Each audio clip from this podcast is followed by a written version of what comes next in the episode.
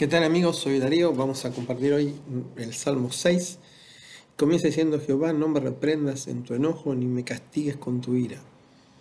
El salmista estaba atravesando alguna situación difícil, no sabemos cuál era, no lo dice el Salmo en ninguna parte, pero él asume que eh, la situación en la que estaba era porque Dios lo había decidido así y observen que dice, no me castigues con tu ira.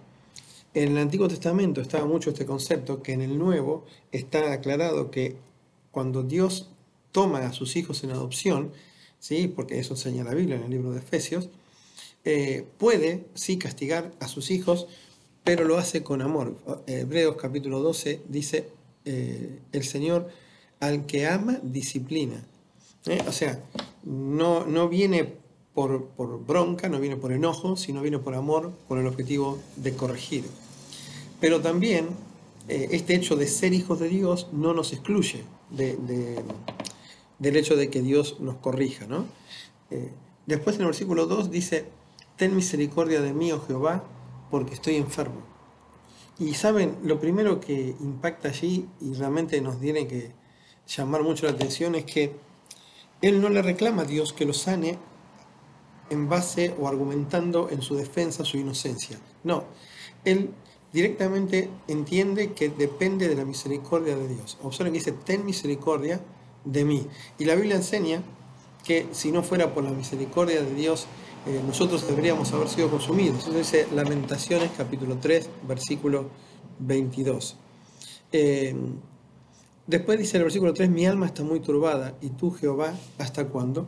Saben, aquí hay una referencia a este versículo, lo usó el Señor Jesús previo, Juan capítulo 12, previo a la crucifixión, ¿no? Y él dijo, ahora está turbada mi alma. ¿Y qué diré? Padre, sálvame de esta hora. Saben, muchas veces creemos que el cristiano tiene que vivir una vida feliz todo el tiempo, está estable. Y no es así. Acá, de hecho, él dice, ¿no? El salmista dice, está muy turbada. Y la palabra turbar, ¿sí? Eh, es igual a la que el versículo anterior dice, mis huesos se estremecen. O sea, él dice que tanto físicamente como espiritualmente, todo su cuerpo tiembla, porque esa es la palabra, ¿no? La palabra tiene ese concepto. Pero lo bueno es que realmente eleva su oración a Dios. Y, ¿saben?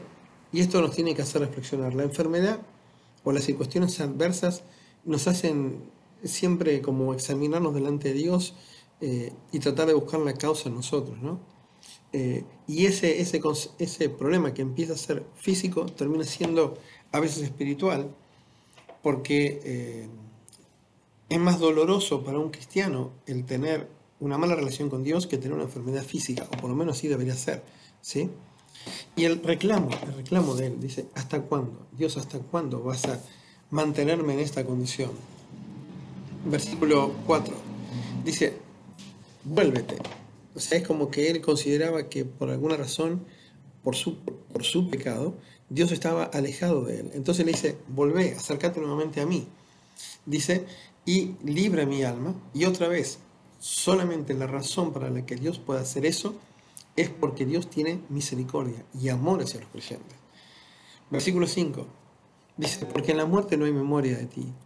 Y en el Seol, ¿quién te alabará? ¿Saben? En el Antiguo Testamento había claramente un concepto de entender la resurrección. De hecho, Job 19:25 dice eso. Yo sé que mi redactor vive y al fin se levantará sobre el polvo.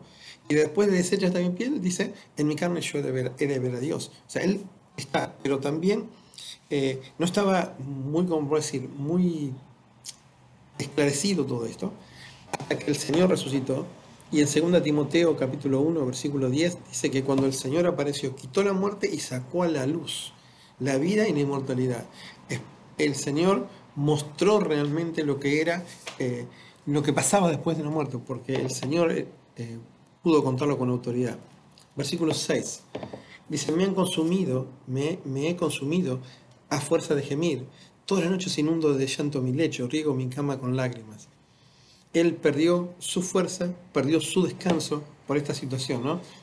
Y saben, el 7 agrega más cosas, dice, mis ojos están gastados, o sea, se le eh, nubló la visión, él se ha envejecido a causa de mis angustiadores. Y saben, Cuando el Señor se acerca, Él promete, dice que los que esperan en Jehová tendrán nuevas fuerzas, ¿no? O sea, el hecho de eh, sentir el perdón de Dios, de sentir la justicia de Dios, hace que también nos podamos recuperar. Versículo 8 dice, apartados de mí todos los hacedores de iniquidad, porque Jehová ha oído la voz de mi lloro.